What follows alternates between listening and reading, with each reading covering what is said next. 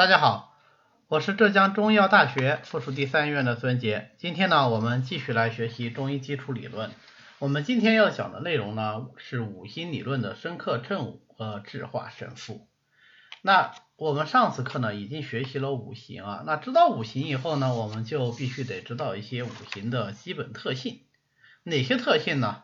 首先，我们都知道五行有相生的规律。五行的相生就是一行能够生另外一行，五行相生的规律呢，其实就是四季交替的规律啊。春天以后是夏天，夏天以后是长夏，长夏以后是秋天，秋天以后是冬天，现在就是冬天，对吧？那么春天呢属木，春木生夏天之火，夏天以后呢火就生长夏的土，长夏的土呢就生秋天的金，秋天的金又生冬天的水，冬天的水呢？就反过来再生春天的木，这样就如环无端啊，一个循环再接一个循环，这样是不是很好记啊？因为我们春夏秋冬都是知道的，呃，只不过呢，我们中医里面或者说与五行相对应的话，就是在正中间啊，春夏和秋冬的正中间再加一个长夏就可以了，这个就是五行相生的顺序。那我们再按照这个气机的理论来看一下五行的相生规律啊。呃，准确的说，就是用气机的升降理论来解释一下五行的相生规律。我们从木开始，木呢是气机的出生，对吧？这个上节课我们讲过，刚刚开始生这个气机，那么这就是木行。木行开始升，升到极点以后呢，就变成了火。然后呢，火已经升到极点了，就。极的意思就不能再升了，对不对？既然已经升到了极点，不能再升，那就要转升为降啊。这个其实就是我们之前阴阳理论里面已经讲过的重阳必阴，重阴必阳嘛，对吧？那么气要由升转降啊，这个升降的枢纽就要由土来完成，土是居中斡旋升降的嘛，来让这个升变成降啊，这个就是火生土啊，气就要开始降了，于是呢。啊，土开始降，那人说土到底是升还是降呢？这个时候土是降的啊，土是能升能降。好，转升为降，刚刚开始降，初降为金啊，气机刚刚开始降，这是金，于是土生金，金降到了极点啊，气机降到了极点，这就是水，于是到了极点又要转变了，对不对？好，气机由降再转升，气的出生，这是木。水生木，这个循环就又回来了。这个呢，就是气机变化啊生五行的道理啊，它实际上就说明了这个五行相生的顺序，是不是？木生火，火生土，土生金，金生水，水生木，对吧？大家想想是这样的吧？啊，这个我们是用气机升降的规律来解释它啊，并不是五行相生这个理论的初始来源依据。啊，它的初始来源依据其实是要根据星象和历法来推导的，那这个非常的复杂。就我们应用上来说，啊，从气机的升降上应用它就已经是足够了。好，那我们再继续啊，我们再想一想，根据这个气机升降的特点，我们能不能把它的相克给搞出来？啊，那木主出生啊，刚刚开始生，那我们想想什么样的气机就可以来克它呢？那肯定是降的气机嘛。对吧？于是气机出降就来克它。气机的出降是什么？气机的出降就是金，所以金克木。那么火是生之极，谁来克它？那就降之极来克它。水是降之极，水克火。那么稍微特殊一点的呢是土。我们前面已经讲过了，土是斡旋升降的，所以它是能升能降的。啊，既可以升也可以降。所以土中分阴阳，阴土则降，阳土则升啊。这是从气机的角度上讲啊。如果我们是呃从应用的角度上讲，这恰好是反过来的啊。那么以五脏为例吧啊，以这个脏腑为例吧啊，脏为阴，腑为阳啊。所以呢呃脾属土为脏，它是阴土。胃属土为腑，它是阳土，阴土喜生，阳土喜降啊，它就应用上就恰好是反过来的。OK，那我们继续来看啊，这五行里这个土是怎么给升降，怎么给它气机的升降来推它的相克的啊？那么既然土是又能升又能降的，所以木之出生就克阴土之降，这就是木克土；而阳土之生则可以克水之降级，这是土克水。那这样的话就形成了一个完整的链条啊，所以这就是从气机的角度来理解五行的相克啊。那我再强调一次啊，呃，我们这个只是从气机的角度上理解，并不是说这个原始的规律就是这么推出来的，不是这样的啊。呃，那个推导要复杂得多，只不过是我们后来慢慢慢慢就把它呃简化抽象成为气机的变化，而且这样的话也更实用啊，更。让我们平时使用上来说呢，就更方便一些。你要知道，虽然说先秦时期就出现了气元论，就出现了精气学说啊。你看精气学说最早，它是出现在这个管子的地水四仙里面，但是它这个理论是一直在发展，一直趋于成熟的。大成的时期，实际上是在明朝末年、清朝初年，由王夫之先生最后集历代气论之大成的。那这是题外话，大家就晓得啊，它是经历了一个发生发展的这个过程的。我们现在拿来用的其实是最后的一个结论。OK，那么有了相生和相克以后，大家再想想，相生啊，那相当于是帮助它嘛，生它，对吧？相克就相当于是在压制它。那么这一个体系里面有。五个角色对吧？金木水火土啊，就像打牌一样对吧？五个人打牌啊，有人克我啊，有有人帮助我，我也能克有的其他的人啊，我也能帮助其他的人，这样它就形成一个闭合的系统。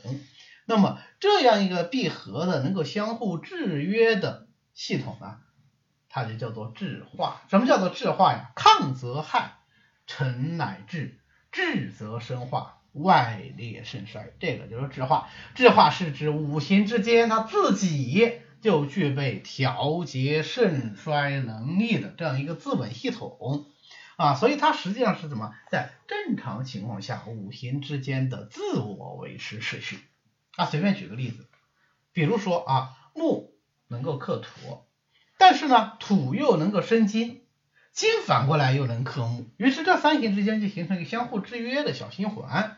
这个就叫做质化啊，所以质化它实际上对于人体来说，它是个生理现象；对于自然界来说，它是一个正常现象或者是常态啊。什么意思呢？就是只要有质化的存在，那么五行它就会相对的维持稳定在一个相对平稳的水平啊，它是维护这个呃平稳系统的一种自我机制啊。那么如果有一些哎，他突破了这个自我计划，非常不听话，对吧？他闹事儿啊，他太过了，异常了，那这就是一种什么？这是一种病理现象。那这时候起作用的啊，让他这个五行系统能够恢复到正常的，就不是直化了啊，是胜负。比方说木太过了，木太过了，木能够克土，木太过就克土太过，那土就怎么样？哎，土就衰弱了，对不对？啊，这个实际上是我们临床上用五行来解释。呃，这个临床现象解释疾病最常引用的一对关系，就叫做肝木克脾土啊。呃，在具体临床表现来说，就是长期的这个情志因素，它会引起一些脾胃的病变啊。我们在看脾胃病上，经常会引这句话啊，肝木太过就克了脾土。那这个时候呢，五行系统会产生一个怎么样的变化呢？哎，它的金会跑过来克这个木，而且把木给压制下来。金是谁的子啊？金是土的子，土生金。你前面土不是受欺负了吗？你看金就过来帮他报仇，所以叫做子父母仇。那说凭什么呢？对吧？凭什么金就能够过来报仇呢？好，这个就涉及到了五行之间的深深刻变化啊，最终导致了一种这种子父母仇的现象。